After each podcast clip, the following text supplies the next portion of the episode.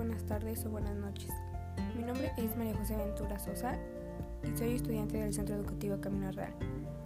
Y hoy tengo el placer de contarles una historia que a mi parecer es de suma importancia, no solo para el conocimiento general, sino también como una ley de vida, para darnos cuenta de cómo México llegó a ser una nación independiente, porque supimos separarnos de España, así como luchar hasta el final hasta conseguir lo que más se deseaba, que era la libertad.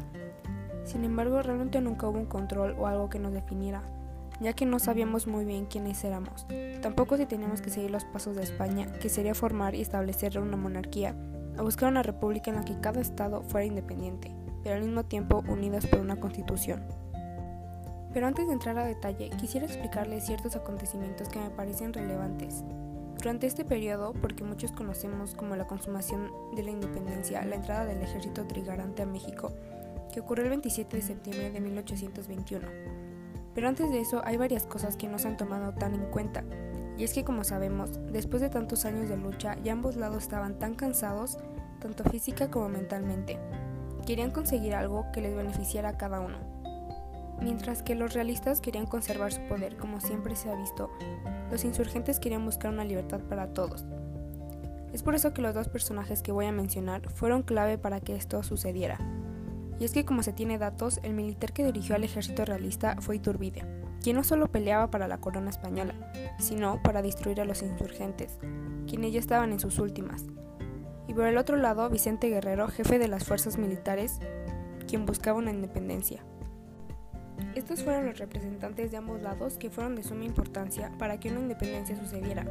Iturbide fue quien dio el primer paso mandándole unas cartas a Guerrero solicitando su presencia y que pudieran hablar.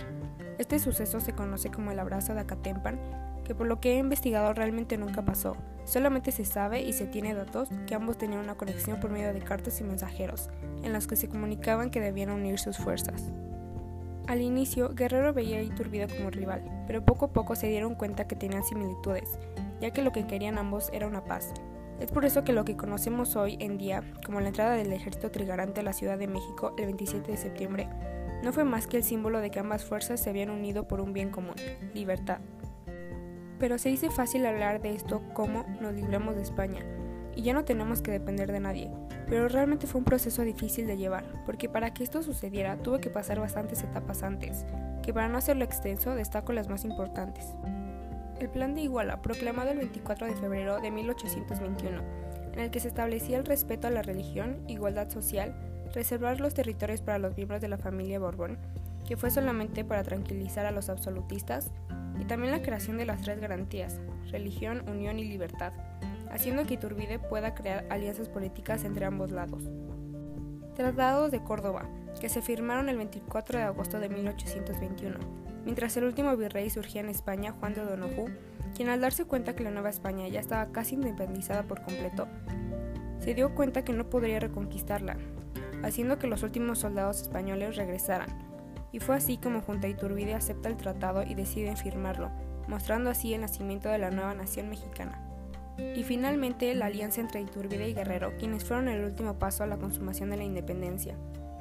Después de estos acontecimientos, casi toda la población aceptó inmediatamente los planes, ya que estaban cansados y buscaban soluciones rápidas.